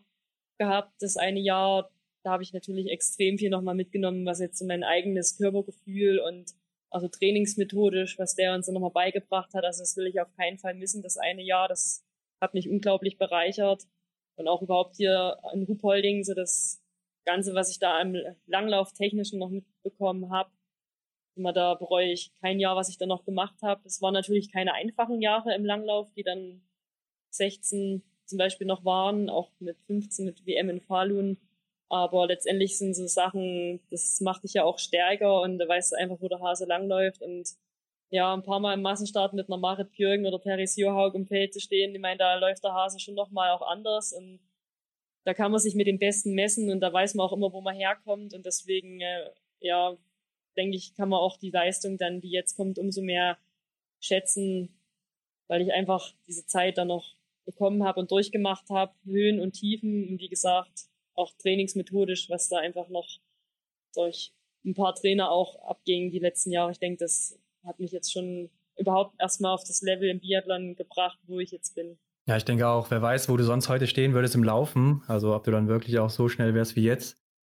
Aber es gibt ja auch eine andere Athletin, die jetzt vom Langlauf zum Biathlon gewechselt ist, die Schwedin Stina Nilsson. Mhm. Man sieht auch schon auf Social Media oder Instagram, dass sie schwer am Trainieren ist, viel am Schießen anscheinend. Ja, was denkst du, deine Einschätzung? Denkst du, sie wird äh, das läuferische Level nochmal anheben jetzt im Weltcup oder was erwartest du da? Ich denke auf jeden Fall ist natürlich, wenn mehr auf so einem hohen Level laufen einfach, ich meine, da müssen die anderen halt auch erstmal dann sehen, das kann man dann irgendwann am Schießstand nicht mehr kompensieren und da merkt man schon, dass so ein ganzen, ganzer Ruck eigentlich so durch das Biathlon-Darmfeld geht. Die, die Felder werden einfach enger, auch vom Laufen jetzt her. Und ich denke natürlich, dass so eine Athletin da diesen Trend dann nochmal richtig pusht. Und sie ist natürlich schon laufstark, kommt auch wie ich eher von den kürzeren Distanzen, war ja auch im Sprintbereich sehr erfolgreich. Du kennst sie auch noch, oder? Ja, genau. Ich meine, sie ist ein paar Jahre jünger, aber letztendlich haben wir schon ein paar, ja, ein paar Kämpfe gefochten auf der Strecke und auf Zielgeraden. Und ja, ich freue mich auf jeden Fall mal auf ein Duell Biathlon ist immer so, ich habe dann auch mal gedacht, ja, mal mit der Tyrell eine Schlussrunde oder mit einer Laura. Letztendlich ist Biathlon aber so, nach jedem Schießen kann das so viel anders sein und dann irgendwie denkst du so, es kam gar nicht dazu so richtig. Ja. Und mal schauen, also ich bin mal gespannt, wie schnell sie den Sprung da in Weltcup auch schafft. Aber ich denke natürlich, dass sie heiß ist und sie weiß natürlich, was es heißt, eine Topleistung zu bringen und die weiß auch, was sie dafür machen muss. Aber ich bin auf jeden Fall gespannt. Aber ich glaube auch nicht, dass er erst seit gestern schießt, weil wenn man das so miterlebt und mal irgendwelche Bilder, wo sie blaue Knie hat, da weiß man schon, da muss man schon hart Komplextraining machen und das macht, ich weiß es selber, das macht man nicht nach einem Monat Schießtraining. Das heißt, da muss schon eine einige Zeit jetzt vorangegangen sein. Die war jetzt auch lange verletzt gewesen. Vielleicht mhm. hat die Zeit dann einfach gut genutzt. Mir ist dann auch eingefallen, sie hatte irgendwann mal schon ein Bild am Schießstand gepostet gehabt. Da habe ich selber dann mal geguckt bei ihr im Instagram-Account da war es genau 2016 nämlich, wo ich gewechselt bin, hatte sie auch mal, war nur in Jeans, aber am Schießstand in Östersund gelegen und hat dann mal ein paar Schüsse gemacht. Denke mal so erstmal just for fun, aber ich weiß ja, wie es ist. Wenn man einmal die Waffe in der Hand hatte, das lässt einen nicht mehr los. Deswegen hat es mich schon jetzt wegen dem Moment vielleicht überrascht, aber letztendlich dann doch nicht vielleicht so, weil ich weiß einfach, wie es ist, wenn man das halt probieren will und schon mal da fängt mit, ach, probiere ich mal das Schießen, just for fun, aber ja, das lässt einen da nicht mehr los. Deswegen wundert es mich jetzt vielleicht doch nicht ganz so sehr, dass es jetzt doch macht. Ja, erläuter doch mal, wie das so ist, vom Langlauf zum Biathlon zu wechseln. Was gibt es da für Schwierigkeiten? Ich denke mal, klar, das Schießen, aber vielleicht auch läuferisch Unterschiede, weil man mit einer Waffe läuft. Gibt es auch Sachen, die vielleicht einem leichter fallen? Wie war das bei dir? Mit dem Laufen mit Waffe, klar, das merkst du schon. Ich habe mir das jetzt vielleicht nicht so vorgestellt, dass das so viel ausmacht, aber es sind natürlich schon vier Kilo, die da einfach am Berg mehr hochschleppen musst. Also gerade auch bei diesen höheren Intensitäten dann, wenn du dann mal eine Runde mit und eine Runde ohne Waffe läufst, dann merkst du erstmal, da läufst du irgendwie, denkst du, wirst jetzt schneller laufen, aber läufst von der Rundenzeit gar nicht schneller, aber es ist viel anstrengender. Da merkst du erstmal vom Puls her und von der Muskulatur, dass es doch ja eine gewisse ein anderer Reiz ist einfach. Und dann gerade Biathlon, da ist schon sehr viel Skating und als Langläufer bin ich ja schon gewöhnt, auch klassisch zu laufen und viel Crosslaufen und das ist natürlich schon viel mehr Skating Jetzt haben wir halt schon für mich das so ein bisschen besser gemacht, dass da eine Abwechslung drin ist, weil ich hatte muskulär schon richtig Probleme am Anfang mit Krämpfen und so weiter. Weil das ist natürlich schon eine monotone, nicht ganz so natürliche Bewegung, dieses Skating. Und gerade klassisch, da muss man auch mal schneller ein bisschen abdrücken. Das hat mich immer diese muskuläre Frische ein bisschen gekostet, wenn man das natürlich nicht so oft machen kann einfach, weil man muss natürlich auch dieses Schießen trainieren mit so einer Belastung, wie dann im Wettkampf auch kommt. Das war jetzt eher so im Laufen wo ich sage, das, das hat mich dann doch irgendwie mehr gefordert, wie ich dachte. Ich dachte, mit Laufen, das trainierst du so, aber also diese muskulären Probleme und halt auch das Gewicht, gerade im Wettkampf, auch in der Abfahrt auf der Waffe, das habe ich mir schon jetzt nicht so eklatant vorgestellt. Und denkst du auch, ich will auf jeden Fall nicht stürzen, weil ich meine, sonst da haut sich halt mal hin, aber mit Waffe ist natürlich so, die Waffe geht kaputt, das ist total scheiße, dann das tut auch weh, wenn der Lauf an den Kopf knallt und da fährt man dann doch manchmal oder die Gedanken vor der Abfahrt sind doch andere wie im Langlauf. Man muss ja trotzdem Voll, Vollgas runterfahren, aber letztendlich die Konsequenzen aus dem Sturz wären andere und das weiß man ja. Und ja, vom Schießen so, das kann natürlich vorher jetzt erstmal keiner so genau sagen. Ich meine, da muss man sich da einfach mal so ein bisschen drauf einlassen und am Anfang muss man da erstmal wirklich einfach die absoluten Basics lernen. Da ist erstmal das schon recht viel. Und wenn du dann ins Gruppentraining, wo ich da eingestiegen bin, da habe ich erstmal gedacht, oh Gott, ich kann gar nichts. Äh, die waren natürlich alle auch schon die absoluten Schnellschützinnen und selbst beim Magazine aufladen, da habe ich mir gedacht, ah, muss ich mich beeilen und immer nur so, ich war immer hinten dran irgendwie, aber letztendlich ins kalte Wasser geworfen werden, ist dann halt auch gut. Aber man muss natürlich grundsätzlich sagen, Biathlon, das kann man halt auch nicht alleine machen, diesen Schritt. Da musste der Verband schon zusichern, dass man da wirklich von Trainern auch Unterstützung kriegt. Ich meine, im April, da haben alle Trainersitzungen und mal Urlaub und so weiter. Und da muss einfach jemand genauso viel Bock auf dieses Projekt haben wie du selber, dass er sich da jeden Tag mit dir hinstellt, Sachen analysiert, dir erstmal diese Grundbasics zeigt. Und ich habe dann ja in Oberhof mit Gerald die ganze Sache gestartet, schon auch mit Absprache mit, mit den Ruhpoldingern, dass ich dann im Mai, Ende Mai in diese Trainingsgruppe dort wechsle aber letztendlich war es dann auch oft so, dass ich dann so diese 1 zu 1 Trainersituation, ja, die braucht man einfach, weil das ist einfach so diffizil, dieses Schießen, da kommt es auf Mikrometer eigentlich an und Anschlag, da muss einfach alles passen und da braucht man einfach mal diesen Reiz in der Gruppe, wo man da eigentlich komplett überfordert ist. Und dann aber auch wieder diesen Schritt zurück, diese 1 zu 1 Situation. Und das kann man halt nicht alleine machen. Gesagt, schießen, das letztendlich musst du auch erstmal einen Waffenschein oder diese Waffenbesitzkarte machen, dann gewisse Sicherheitsbestimmungen mit Waffe. Ich meine, durch die Bundeswehr hat man da schon so ein bisschen ein Feeling, weiß man einfach, dass es auch eine Schusswaffe ist, muss man schon gewisse Sicherheitsbestimmungen einhalten. Da muss man erstmal sich mit dem ganzen Gesetzeskram erstmal wirklich auseinandersetzen, dass das wirklich alles, ja, dass man berechtigt ist, überhaupt mit so einer Waffe und Munition da umzugehen. Aber wie gesagt, diese ja, die, die personelle Betreuung war natürlich immer die wichtigste. Das ist das, wo man auch erstmal fragen muss, hättet ihr überhaupt die Kapazität, da im Verband mir da einen Trainer so zu stellen und kann ich überhaupt bei der Bundeswehr dann bleiben, weil ich war ja dann auch kein Kader in dem Sinne und letztendlich brauchen wir um den Kader, um immer diese Verlängerung von dem Jahr zu bekommen. Das sind so paar Sachen, die sieht man jetzt eigentlich nicht. Ist nicht so, ach, ich wechsle jetzt, die Welt hat auf mich gewartet. Ich meine, die Mädels waren alle voll gut zu dem Zeitpunkt. Ich meine, ob ich das jetzt mache oder nicht, ich meine, war schon spannend, aber letztendlich hätten sie mich jetzt auch nicht unbedingt gebraucht gerade. Und da muss schon wirklich der Verband auch hinter dir stehen und da halt wirklich, und die Menschen, die mit dir da jeden Tag arbeiten, die müssen da schon richtig motiviert sein. Ja, du hast auch gerade eben noch mal kurz Gerald Hönig angesprochen. Da gab es ja mal so einen kleinen Disput im deutschen Lager, konnte man zumindest mal aus den Medien entnehmen. Bist du eine, die immer noch an ihm festhält und auch an äh, ja, seinem Motto Treffer vor Zeit? Ja, das war ein Oberhof, hat sich das ein bisschen hochgeschaukelt, aber da wird ja medial auch immer mehr hochgeschaukelt, wie das, was wir haben es ja selber so im Team jetzt, klar, er war jetzt, also jetzt kein äh, Bundestrainer mehr, so wie er, sind wir die ersten Jahre, wo ich dabei war.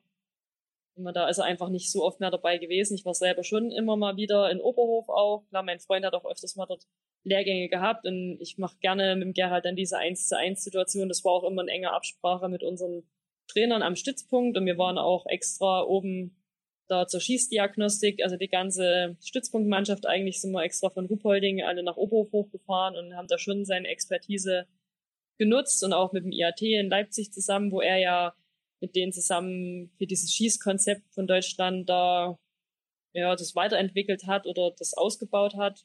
Aber er war ja jetzt nicht nur für uns zuständig, sondern halt auch hauptsächlich für Nachwuchs als Schießtrainer. Dadurch war es eher so, dass man je nach Anforderungsprofil und ja, wenn wir auf Lehrgang da Unterstützung gebraucht hatten, da angefordert werden muss. Ich meine, das war einfach, glaube ich, ein bisschen eine Fehlkommunikation, was er gedacht hat, was er machen muss und was eigentlich grundsätzlich seine Aufgabe war. Letztendlich musste sich da mit dem Verband zusammensetzen. Das haben sie dann, glaube ich, auch gemacht. Aber letztendlich haben wir trotzdem mit ihm zusammengearbeitet und klar, ich besonders, weil ich einfach mit ihm groß geworden bin und ihm da auch Vertrauen habe. Und ich weiß auch, dass ihm das Spaß macht, mit mir zu arbeiten. Und das ist immer schön, wenn das auf einer Gegenseitigkeit beruht, aber letztendlich war das auch immer in einer engen Absprache mit unseren Stützpunkttrainern, also die machen auch eine richtig gute Arbeit. Und das hat eigentlich da schon funktioniert. Von daher war das auch ein bisschen überspitzt dargestellt den Medien. Wir waren selber überrascht, warum das jetzt gerade auch in Oberhof, ich meine, das hätten sie zu jeder, jedem Wochenende auch bringen, aber dann war es halt gerade wieder Oberhof und das ist halt auf diese Medienwelt, die dann es muss halt einfach auch passen und dann einen großen Aufschrei ja. und aber letztendlich, das, ist, das sind so Sachen, das ist eigentlich berechnen. Das ist wie wenn Hajo Seppelt vor der Groß, vom Großereignis immer wieder irgendwas anbringt. Ich meine, das, ich meine, das kann ja. immer sein, aber das ist prinzipiell kannst du vom Großereignis drauf, drauf warten und das ist dann irgendwie doch wieder berechenbar und man dann sagt, naja, weiß ich jetzt auch nicht so richtig. Das ist schon ein bisschen manipulierend auch. Ja, Denise, du hast eben noch mal kurz die Bundeswehr erwähnt und äh, da ist mir eingefallen, ich habe gelesen, dass du das Ehrenkreuz der Bundeswehr in Gold verliehen bekommen hast. Ich weiß gar nicht, wann es war, aber stellte ich mir die Frage, wofür? Sind ja besonders gute soldatische Kenntnisse. nee, das bekommt man natürlich als Sportsoldat auch, wenn man jetzt bei Großereignissen wie Olympia oder Weltmeisterschaften da jetzt Medaillen gewinnt. Das habe ich dann nach Sochi bekommen. Genau, das haben alle, die jetzt auch in der, bei der Bundeswehr sind und dann halt Medaillen da gewonnen haben und das auch bekommen. Also ich war jetzt nicht besonders gut an der Front beim Campen. Ja, dann wollen wir den Biathlon noch ein bisschen für einen kurzen Moment beiseite legen und dich ein bisschen in deiner Freizeit kennenlernen. Ähm, hast du eine Leidenschaft, die du außer dem Biathlon betreibst? Also für große Hobbys haben wir jetzt nicht ähm, so viel Zeit. Grundsätzlich, ich meine, ich treffe mich gerne auch mal mit Freunden oder fahre mal in, in mhm. Urlaub. Das ist alles, was jetzt nicht geht. oder gehe gerne mal abends ins Kino oder letztendlich sind wir aber oft wirklich so müde und kaputt vom Training, da guckt man dann doch mal, hat sich abends auf die Couch und dann bleibt nur doch mal ein Film gucken oder ja, grillt mal abends mit Freunden, aber so große Hobbys. Ja klar, ich lese gern mal ein Buch, auch gerade jetzt in der freien Zeit, da schläft man nicht so nach 15 Seiten abends ein, sondern schafft es dann tatsächlich mal ein paar mehr zu lesen. Und ich bin schon ist mal ein großer Reisefreund, gern am Strand auch mal, so als Kontrastprogramm, aber auch trotzdem gern in den Bergen unterwegs, aber jetzt nicht so hoch hinaus wie eine Laura zum Beispiel, aber bin schon, mach schon gerne so Bergtouren, aber das, was man alles noch so gut ohne Kletterkenntnisse erreichen kann. Und ja, mach gern mal einen Abstecher auch in die Schweiz. Zu einer Freundin und ja, du dort mal ein bisschen äh, Höhenluft schnuppern und mal ein bisschen andere Kulisse, aber so groß, großartig Hobbys habe ich jetzt in dem Sinne eigentlich nicht. Nur das, was halt jeder normale Mensch halt auch so in der Freizeit gerne macht. Ja, aber man weiß auf jeden Fall, dass du ein großer Schlagerfan bist. Äh, woher kommt das bei dir? Also ich bin prinzipiell von meinem Musikgeschmack sehr breit gefächert. Höre eigentlich vieles sehr gern. Auch unter anderem Schlager. Ich bin jetzt schon fast als Schlagerqueen ein bisschen verrufen, aber ich höre auch wirklich andere Sachen. Aber ja, gerade so Helene Fischer finde ich schon ganz gut. War bei der auch schon mal auf einem Konzert. Hab dann jetzt mittlerweile auch schon die anderen ein bisschen bekehrt, dass sie das auch jetzt gerne hören. Und bin da schon immer up to date, was beim Schlagerboom so los ist. Aber wie gesagt. Ich glaube, euer Siegessong ist ja auch Hurra, die Gams, oder? Genau. Und ich muss sagen, die anderen, die habe ich jetzt mittlerweile so weit, dass die mir schon neue Lieder zeigen, die ich selber noch nicht kannte. ich dachte eigentlich, gut gemacht. nee, vor dem Wettkampf, da braucht man auch mal ein bisschen eine lockere Stimmung so zu bekommen. Da braucht man auch mal ein bisschen andere Musik und äh, ja, das ist dann schon immer ganz cool. Ich meine, so Ballermann-Partys haben wir ja eh nicht so viel, weil wir ja nicht so oft eigentlich dann, wenn, dann können wir jetzt mal so feiern gehen, aber so unterm Jahr, das ist jetzt nicht so oft und dadurch hören wir uns da nicht ganz so satt, vielleicht wie die normale Bevölkerung und ja, mir bereitet es einfach eine gute Stimmung, selbst wenn ich auf dem Laufband bin, da kommt halt Helene Fischer und am nächsten Lied ist David Guetta oder ich mag da diese Wechsel und höre da schon lass mich da gerne emotional von der Musik so ein bisschen leiden. Bist du denn auch ein Podcast-Fan und hörst das in deiner Freizeit? Da habe ich ehrlich gesagt noch nicht so viel gehört. Ich hatte letztes Jahr dann mal ein paar, dann auch mal so beim, beim Skirollern oder so. Finde es eigentlich auch mal ganz gut, aber oft mache ich, habe ich dann doch im Training, bin jetzt nicht so Radfahren, finde ich sowieso blöd irgendwie mit Kopfhörern. Klar, wenn ich jetzt, wenn es regnet und ich will Radfahren gehen und sitze dann auf der Rolle, da muss man natürlich schon sich ein bisschen medial ablenken, aber sonst habe ich eigentlich im Training immer irgendwie so einen gewissen Trainingsziel, da, da muss ich mich dann schon konzentrieren und da kann ich nebenbei Musik hören, aber Podcast, da kommen ja auch oft Inhalte, also je nachdem, was man für einen hört, aber wenn, dann hört man ja vielleicht doch einen mit Inhalt. Das erste, was ich eigentlich mal gehört habe, war beim Mountainbiken dann doch mal ist ja Biathlon Doppelzimmer, das fand ich dann, hm. ich dann immer beim Radeln, ich war alleine immer mal so lauthals lachen, habe ich gedacht, hoffentlich sieht dich jetzt keiner. Aber sonst so ganz viele Podcasts höre ich eigentlich nicht. Ja, ich war eben mal kurz auf deiner Homepage unterwegs und ähm, da ist mir das, das eindrucksvolle Bild äh, direkt ins Auge gestoßen, wo du da auf dem Sessel sitzt und meiner Meinung nach kommt das so ein bisschen rüber, als wärst du Game of Thrones Fan, beziehungsweise das hat so ein bisschen was vom eisernen Thron, das Bild. Ja, das haben wir mal beim, beim Fotografen meines Vertrauens hier in Traunstein, der hat er vor kreative Köpfe in seiner Agentur und da hat er gesagt, das wäre jetzt voll cool hier mit dem Sessel und ja, ist schon ein cooles Bild geworden, aber so Game of Thrones, muss ich sagen, das habe ich noch gar nie geguckt, weil der war okay. mal so eine Verarsche, von wo unsere Männer mitgemacht haben. Da musste ich mich mhm. auch erstmal mit der Grundmaterie dieses ich weiß gar nicht, ist es ein Film oder ist es eine Serie? Ich weiß gar nicht. Ja, Serie, ja. nee, also es war jetzt eher nicht so von Game of Thrones hergeleitet. Ja, die Leute, die die Serie kennen, ähm, die werden wahrscheinlich denselben Gedanken haben, wenn sie das Bild sehen, aber ja, hat uns auch. Vielleicht auch ein Zeichen für die nächste Saison, wenn du ganz oben auf dem Thron ja, sitzt, wer weiß. Man muss sich ja auch mal aus anderen Perspektiven zeigen, sonst bin ich ja eher so immer, die so ein bisschen durch die Gegend grinst und dann muss man auch mal ein paar andere Fotos machen. Ja, dann kommen wir mal zu einer Kategorie Fragen, die wir unsere Gäste immer fragen und fangen einfach mal an. Ähm, was ist dein Lieblingsort im Weltcup? Kann ich ganz klar sagen, Östersund. Hm. Mhm. Einfach wegen deinem Weltmeister, wegen deinem Weltmeisterschaftssieg oder auch wegen den ersten beiden Weltcupsiegen? Ja, beides. Ich war im Langlauf auch schon mal dort, bin dort einen Klassesprint gelaufen, war Katastrophe, es war genau eine Woche vor der WM. Und da habe ich schon gedacht, wieso bist du eigentlich nicht ins Distanz dann gelaufen? Die Runden, die sind ja richtig cool und ja, die fordern einfach alles ab, was man können muss.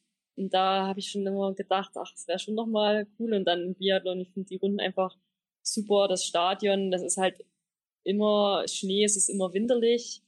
Klar, jetzt von der Stadt ist im November jetzt vielleicht nicht ganz so schön wie jetzt im, im März gewesen, aber ich finde Schweden, das ist einfach, oder diese skandinavischen Länder, das ist einfach so dieses Traditionelle vom Langlaufen und da ist es immer irgendwie speziell dort zu laufen, das ist genau wie am Holmenkollen da ist einfach dieser Wintersport, das ist halt so dieser Mittelpunkt und das merkst du halt auch einfach. Ja, da, da ist halt die Atmosphäre noch ein bisschen eine spezielle. Ich meine, Ruhpolding und Oberhof finde ich auch immer richtig schön. In Ruhpolding, das war ja auch richtig krass, da das erste Mal zum Laufen mit diesen, diese Fans. Das ist Wahnsinn, wie die da im Biathlon an der Strecke stehen. Ich war selber bei der Biathlon-WM auch mit beim Zugucken oder mal beim Weltcup bei der Maren mit. Und das ist schon nochmal spezieller, aber da ist eher so diese Atmosphäre spezieller, so ein, so prinzipiell von dieser Sportbegeisterung und dieses Biathlon, aber dieses in den skandinavischen Ländern, da ist einfach so dieses ursprüngliche, dieses Langlaufen, einfach nur wirklich rausgehen und einfach vielleicht auch im Wald und ja, diese Grundidee ist da halt einfach, die verkörpert diese Orte einfach noch mehr und das ist einfach das, worum es auch geht. Ja, was ist denn deine Lieblingsdisziplin im Biathlon? Ja, sonst war immer so Staffel und Verfolger, fand ich so Favorit. Dieses Jahr war natürlich, wie ich auch Sprint lief eigentlich irgendwie viel besser. Prinzipiell macht mir Sprint auch am meisten Spaß, obwohl das jetzt immer vom Langlauf her so mal die, die dreifache Streckenlänge ist im Biathlon. Aber letztendlich komme ich ja eh so vom Sprint, deswegen war es für mich jetzt auch so emotional am krassesten jetzt auch diese Sprintkugel zu gewinnen. Mein klar Massenstart oder Verfolgungskugel wäre auch, aber ich habe im Sprint-Weltcup habe ich auch schon mal fast gewonnen. Im Langlauf war da mal Zweite gewesen und jetzt das im Biathlon zu schaffen, das ist schon nochmal so eine spezielle Verbindung. Habe auch von Anfang an gedacht, Sprint, das wird bestimmt genau dein Ding, nur zweimal schießen. Das war dann die ersten Jahre eigentlich nicht so. Dieses Jahr hat es ein bisschen sich gewendet, aber so diese, dieses Frau gegen Frau, das, das ist schon nochmal speziell. Das, also das, das reizt mich schon sehr. Ähm, stehend oder liegend schießen? Ja, also stehend ist halt cooler, da kannst du mal schneller runterräumen, aber letztendlich bin ich doch liegend vielleicht ein bisschen stärker. Was war denn für dich das Coolste am Biathlon bis jetzt? Ja, ich finde halt so cool, dass man halt am Start steht, weiß eigentlich passt alles, man ist fit und alles, aber letztendlich weiß man nie, was kommt. Und so diese Unberechenbarkeit vom, vom Wettkampf, das finde ich schon, also es ist oft sehr cool, das ist die Herausforderung. Ich meine, man weiß auch, das kann ich jeden Tag immer ganz nach vorne reichen. Das ist dann manchmal auch vielleicht bitter, aber letztendlich macht es das auch aus, weil es ist immer relativ ungewiss. Gibt es denn etwas, was du gar nicht magst im Biathlon? Ja, die Strafrunde. ja, gute Antwort. Vor allem, wenn man mehr laufen muss und dann so monoton äh, in eine Richtung nur und dann denkst du, zählen, eins, eins, eins, zwei, zwei, zwei und dann denke ich mir wieder, mir ist es ja auch schon ab und zu mal passiert, mich zu verzählen. Und da denke ich mir, das kann doch nicht hm. mehr sein. Und da merkst du erstmal, wie du manchmal in deinem Wettkampftunnel so bist. Das, also das führst du dir selber dann vor. Im Langlauf, da rennst los und dann merkst du sowieso nach anderthalb Kilometern nicht mehr so viel. Aber im Biathlon ist das halt verhängnisvoll. Und da denkst du manchmal, oh nee, wie peinlich. Zu blöd bis zum drei zählen oder zwei oder vier. Aber das ist wahrscheinlich dann, wenn man schon so im gedanklich in der nächsten Runde ist, oder? Dass man denkt, ja, ich bin jetzt in Runde zwei, die nächste ist die dritte und dann bist du erst äh, am Ende der zweiten und. Ja, ja, du läufst ja auch dann, ja, selber, ich, ne? doch immer gleich aus, du läufst ja immer im Kreis ja, und ja. Du, du, du, schiebst immer gleich an und irgendwie ist, erscheint dann alles gleich und dann irgendwann denkst du, hm, ist denn die zweite oder war es doch schon die dritte? Was war dein schönster Moment im Biathlon? Schon in Östersund, gerade dann nach dem letzten Schießen loszulaufen. Ich bin ja noch voll, volles Palett los. Ich wusste schon, ich bin vorne, aber man weiß ja nie. Ich wusste, Laura und Tirel, die sind irgendwie so, wenn dann hinter mir und da musste er schon nochmal richtig Gas geben und in der Moment, wo dann der Flo mir zugerufen hat, dass ich 38 Sekunden Vorsprung habe und das ist, da war ich mir sicher, es, es muss jetzt reichen. Ich meine, ich habe dann schon gedacht, nicht stürzen und das noch nicht, dann fliegt einem alles durch den Kopf.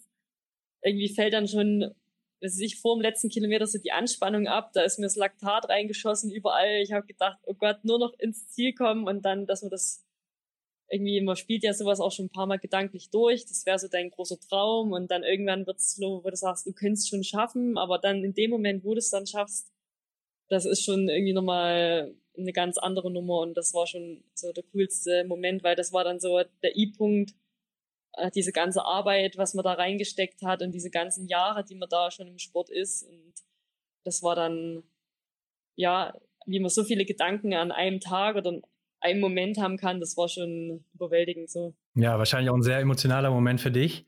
Aber ich bin mal gespannt, was du zur nächsten Frage sagst, weil du ja ein bisschen später ins Biathlon eingestiegen bist. Hast du in dem Sport Vorbilder gehabt oder immer aktuell vielleicht auch noch Vorbilder? Klar, ich komme natürlich vom Langlauf, da hat man natürlich so diese, dass man Vorbilder hat das hat man schon eher so in diesen jungen Jahren. Also man, irgendwann merkt man schon, ich muss irgendwie meinen eigenen Weg finden. Man findet dann vielleicht schon krass und cool, was andere so schaffen. Also ich weiß auch noch, wir waren mal in Südtirol im Urlaub und da war man Antholz sogar am Schießstand und da haben wir einen Ole Einer getroffen und ich war vielleicht 14 oder so und da haben wir Fotos gemacht, das habe ich auch noch.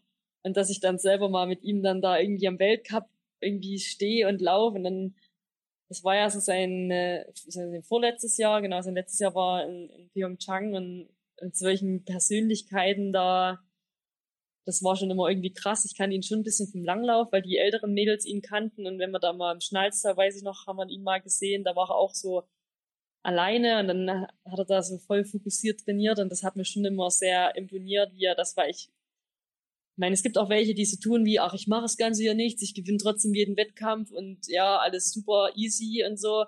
Und bei ihm weiß halt einfach, er hat halt irgendwie nichts im Zufall überlassen und ja, ich bin eher auch so der Typ, ja, der da bereit ist, viel zu investieren und so mal da, das fand ich schon beeindruckend, dass er da über so einen langen Zeitraum immer trotzdem wieder dran geblieben, weil nach der Saison ist vor der Saison und da immer wieder akribisch geguckt, wo kann ich mich verbessern und das zu schaffen auf, auf so einem Level in so einem langen Zeitraum, das war schon so beeindruckend. Und, und er war da so dieses schon so eine Figur, wo man sagt, äh, also das hat mich selber beeindruckt. Und da, wo ich gewechselt bin, da weiß man, ja, eine Kadi William, die hat das auch gemacht. Oder die Evi, die habe ich ja selber auch im Langlauf noch gekannt, war mit ihr in der Mannschaft da unterwegs. Da weiß man, es ist immer schwieriger, einen Weg zuerst zu gehen, aber wenn natürlich schon mal ein paar Schritte andere vor dir gemacht haben und der Weg ein bisschen geebneter ist und die Trainer auch wissen sie ungefähr, ja, jetzt müssen wir mit der so und so das vielleicht handhaben, das hat damals schon gut funktioniert. Aber letztendlich so direkt Idole jetzt, wo ich dann noch, muss schon immer gucken, was die Konkurrenz macht, aber das ist jetzt nicht so wie man Idole anguckt, wenn man so 14, 15 Jahre alt ist. Man muss schon so dann seinen eigenen Weg irgendwann gehen. Ja, hast du Vorbilder außerhalb vom Sport?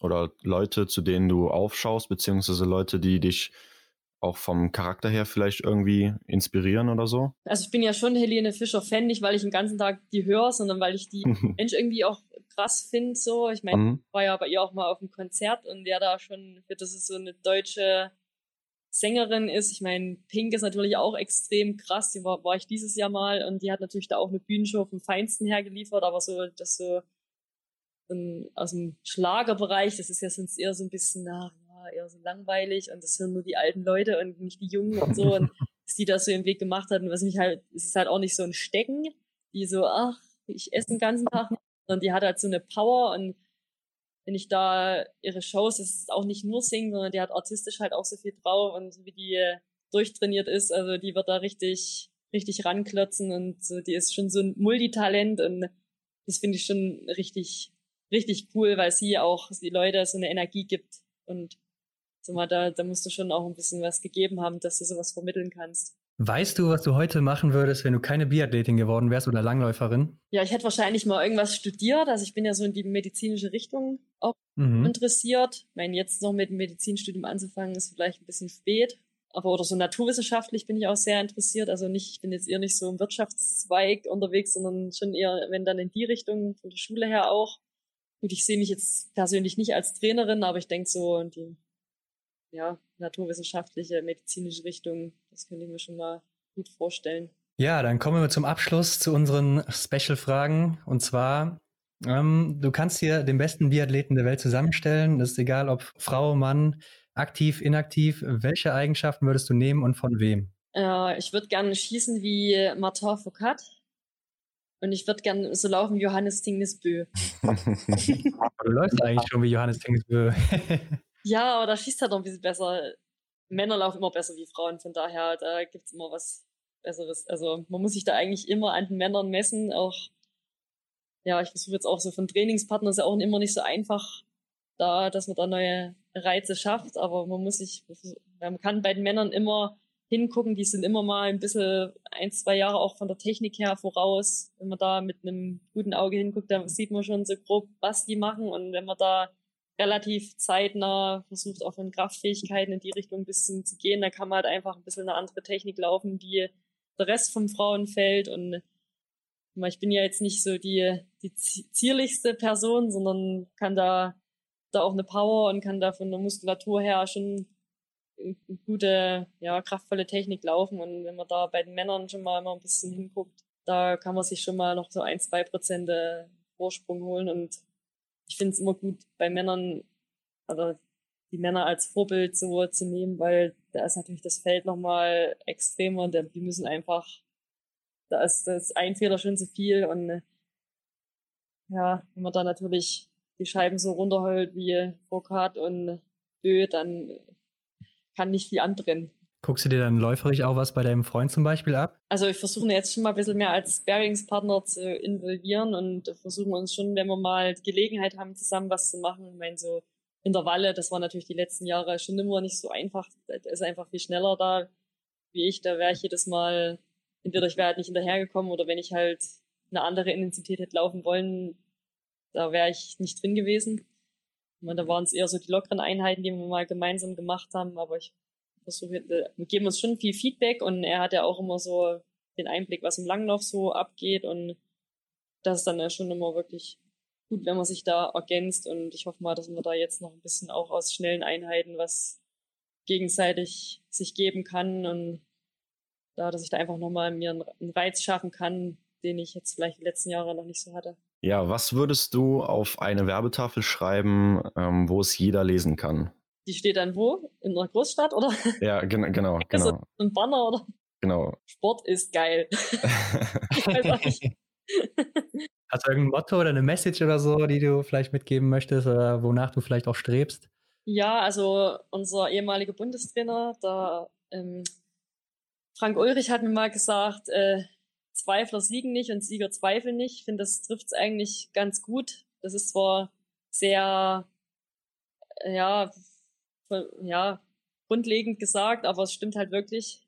Manchmal muss man dann sich doch immer wieder auf diese einfachen Dinge zurückbesinnen und das hat er mir vor Sochi gesagt und das ist mir jetzt immer noch hängen geblieben und äh, ich muss sagen, das ist schon ein Spruch, der da auch wirklich gut zutrifft. Ja, damit schöne Worte zum Abschluss, würde ich sagen. Ähm, Denise, sag unseren Zuhörern doch noch, wo sie dich finden können auf Social Media oder sonstigen Portalen, um dir zu folgen. Genau, also habe eine Seite auf Facebook, der ist auch Denise Hermann. Also man muss jetzt nicht irgendwelche komischen Namen eingeben, einfach genau wie ich geschrieben werde und auf Instagram und Twitter kommt auch ab und zu mal ein kleines Foto. Ja, damit erstmal vielen Dank für das Interview und vielleicht hört man sich ja irgendwann mal wieder. Genau, danke auch. Bis dann. Ciao. Wir hoffen, dir hat das Interview mit Denise gefallen. Folge ihr auf sämtlichen Social Media Kanälen wie Instagram oder Facebook und begleite sie auf ihrem Weg zum Gesamtweltcup. Ansonsten folge auch uns und teile die Episode mit deinen Freunden. Damit hilfst du uns sehr.